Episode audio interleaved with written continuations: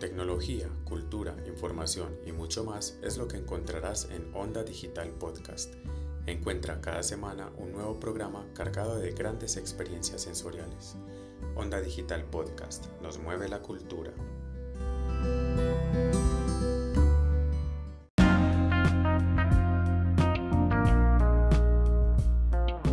Hola, soy Sebastián Trujillo, subsecretario de Bibliotecas, Lectura y Patrimonio de la Alcaldía de Medellín y quiero invitar a toda la comunidad de Belén a que se sumen a la programación virtual, digital y telefónica de nuestro sistema de bibliotecas públicas de la ciudad y que además también pueden aprovechar para conocer la oferta de los eventos del libro, el plan ciudadano de lectura, escritura, oralidad, la cinemateca, el programa de memoria y patrimonio, todos todas las estrategias de la Secretaría de Cultura Ciudadana para disfrutar de esta cultura en casa, donde tenemos eh, películas, recomendados, talleres, charlas, conferencias, llamadas telefónicas, bueno, un sinfín de actividades que ustedes pueden aprovechar. Quiero invitarlos a que las conozcan a través de nuestra página bibliotecasmedellin.gov.co, nuestras redes sociales y de nuestros números telefónicos que también las pueden encontrar en internet. Les mando un abrazo muy grande.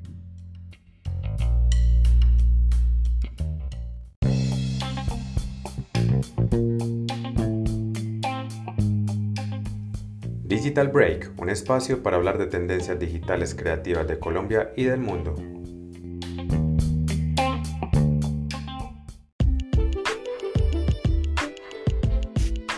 Hola, hola amigos y amigas de Onda Digital.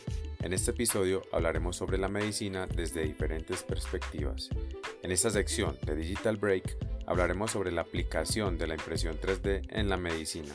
Sean todas y todos bienvenidos. La impresión en tercera dimensión se desarrolló en la década de 1980.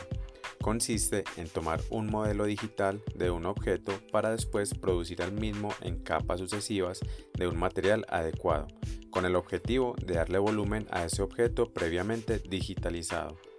En los últimos años, esta innovación científica ha tenido un auge muy grande, teniendo múltiples aplicaciones en la medicina moderna que se mencionarán a continuación. Una de ellas es la preparación quirúrgica, la cual consiste en la impresión de una réplica exacta de aquellos órganos o huesos dañados que son objeto de realizarles una operación quirúrgica debido a alguna afección en los mismos. El hecho de tener el órgano en cuestión antes de intervenir en el cuerpo del paciente produce que los médicos puedan practicar en el órgano impreso y encuentren la alternativa más viable para tratar a los pacientes. Esto produce un tratamiento más efectivo, una cirugía con menor duración, lo cual se traduce en una recuperación mucho más rápida para el paciente. Otro componente son las prótesis. La impresión 3D de prótesis supone un proceso más automatizado y es capaz de proporcionar piezas personalizadas para cualquier persona, funcionales, cómodas, livianas y estéticas. Las prótesis que más imprimen son los brazos, manos, piernas, pies, cara, dientes y hasta extremidades para animales. Asimismo, este tipo de tecnología se puede aplicar en la farmacología. Las personas que toman una terapia de precisión, tratamiento específico bajado en el genoma o características diferenciales de cada persona, tienen una limitante cuando su medicación requiere de dosis mayores que no se encuentran en el mercado. Es por esto que la impresión 3D es una alternativa en la cual se pueden diseñar formas de dosificación que son mandadas a imprimir de acuerdo a la demanda. Se han producido impresiones de diversos medicamentos, estética personalizada y dosis flexibles, lo cual crea realmente un tratamiento personalizado. Y por último tenemos la impresión de tejidos y órganos. La impresión 3D de tejidos y órganos hace referencia al problema de búsqueda de órganos en donadores para implantarlos en el cuerpo de los pacientes. Poder producirlos por medio de esta impresión es ideal para satisfacer la demanda de personas que no encuentren algún donador disponible. Además, la producción de tejidos y órganos es un medio funcional en el que los científicos pueden practicar sus hipótesis y experimentar, sin necesidad de la utilización de animales de laboratorio. Hoy en día hay muchas facilidades para adquirir una impresora 3D con precios módicos. Una que te recomendamos es la Creality Ender 3, una gran impresora de buen volumen y que se encuentra entre las mejores impresoras 3D en relación precio-calidad.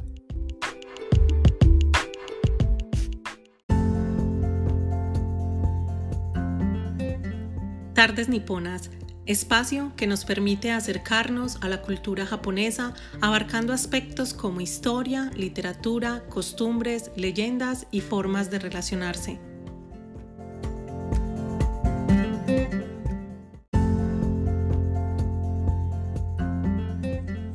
Bienvenidos a Tartes Niponas. Hoy les hablaré sobre la medicina japonesa. La medicina japonesa, conocida en el mundo campo, es la adaptación japonesa del estudio sobre la medicina china tradicional. Esta práctica médica se estableció en los siglos 7 y 9, momento a partir del cual los japoneses crearon su propio sistema médico y de diagnosis. Al ser muy similar al sistema médico chino, la medicina campo incluye la acupuntura, la moxibustión, aunque está centrada principalmente en el estudio de la herbolaria. La mayoría de los agricultores y los campesinos japoneses están acostumbrados a hacer sus propias medicinas a partir de las plantas y otras sustancias naturales.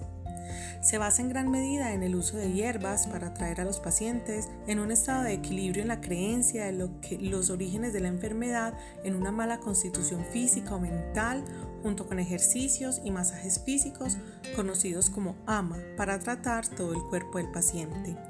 Los médicos japoneses adoptaron muchos de los principios que aprendieron acerca, incluyendo el enfoque en el examen de los flujos de energía en los pacientes para identificar los desequilibrios como bloqueos o las emociones no controladas de energía. No obstante, en Japón, las técnicas médicas tradicionales son parte del Sistema Nacional de Salud y los pacientes pueden acceder tradicional, así como los tratamientos convencionales de los proveedores de atención. Pacientes japoneses pueden buscar tratamiento complementario que combina aspectos de diferentes tradiciones médicas para satisfacer sus necesidades. En las zonas más rurales, la medicina tradicional japonesa tiende a ser más popular. Cabe resaltar que los herbolarios y proveedores de hierbas están sujetas a regulación y sus compuestos son tratados como compuestos farmacéuticos, no suplementos. Cuando un paciente ve a un profesional de la medicina japonesa, el médico comenzará con una entrevista a fondo para obtener más información sobre el nivel general de salud del paciente y de la personalidad. Ella puede examinar al paciente y discutir la queja específica con la que el paciente al médico. Después de la evaluación, el médico decidirá el mejor curso de acción para ayudar al paciente a ponerse bien. Los creyentes en la idea de que la enfermedad se puede remontar a las interrupciones en la energía natural puede promover el ejercicio físico, el masaje y actividades similares para que el flujo de energía en equilibrio y promover una distribución uniforme de la energía en todo el cuerpo. Profesionales de la medicina complementaria no necesariamente pueden suscribirse a la opinión de que la energía es el problema, pero por lo general de acuerdo en que la condición física puede estimular el sistema inmunológico y reducir la incidencia de la enfermedad. Los profesionales consideran el cuerpo como un todo en lugar de centrarse únicamente en los síntomas y una causa identificable específica. Les habló Laura Gudelo García, mediadora de biblioteca del Parque Biblioteca Belén.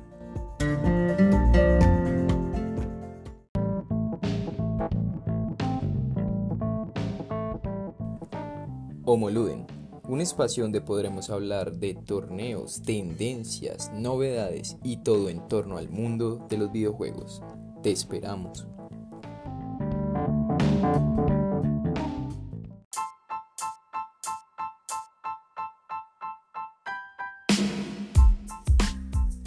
Hola queridos usuarios de Onda Digital Podcast, espero que estén muy bien, que hayan tenido una excelente semana y que hayan cumplido todos sus propósitos. El día de hoy hablaremos de la medicina y cómo la medicina ha influenciado directamente la evolución y mantenimiento de la sociedad.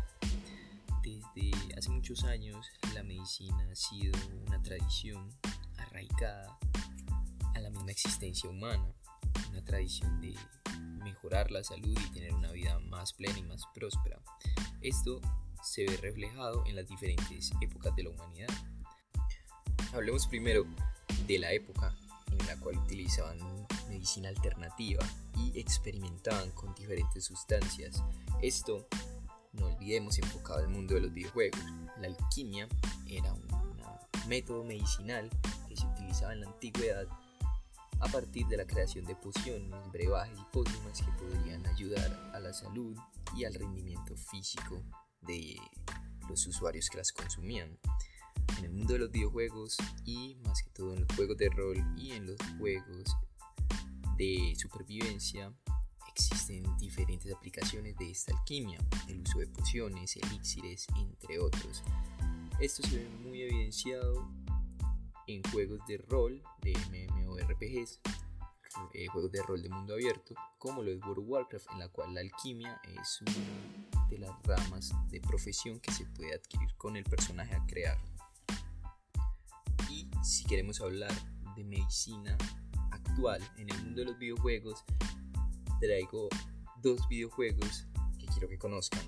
Uno que les puede ayudar a sus niños se llama Dentis. Es un juego para dispositivos móviles que consiste en ser el dentista de diferentes animales. El juego es muy simple y cuenta con una interfaz muy intuitiva, pero enseña los conceptos básicos de medicina, odontología y, y aseo bucal.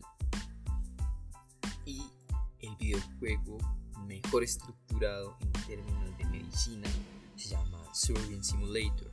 Es un simulador de operaciones en el cual hay mucha variedad, trasplante de corazón, trasplante de ojos, trasplante de cerebro, en el cual manejamos las manos de un cirujano y tenemos que hacer todos los procesos evitando que nuestro paciente muera o pierda mucha sangre hasta llegar a un punto crítico. Nosotros utilizamos todo tipo de herramientas, bisturis, escarpelos, herramienta pesada para poder abrir digamos, la caja torácica de nuestro paciente y esto genera una interacción muy fuerte con este ámbito medicinal. Este último juego se lo recomiendo ya que es muy divertido y nos genera un conocimiento muy amplio en cómo se desempeñan los médicos al momento de realizar estas cirugías.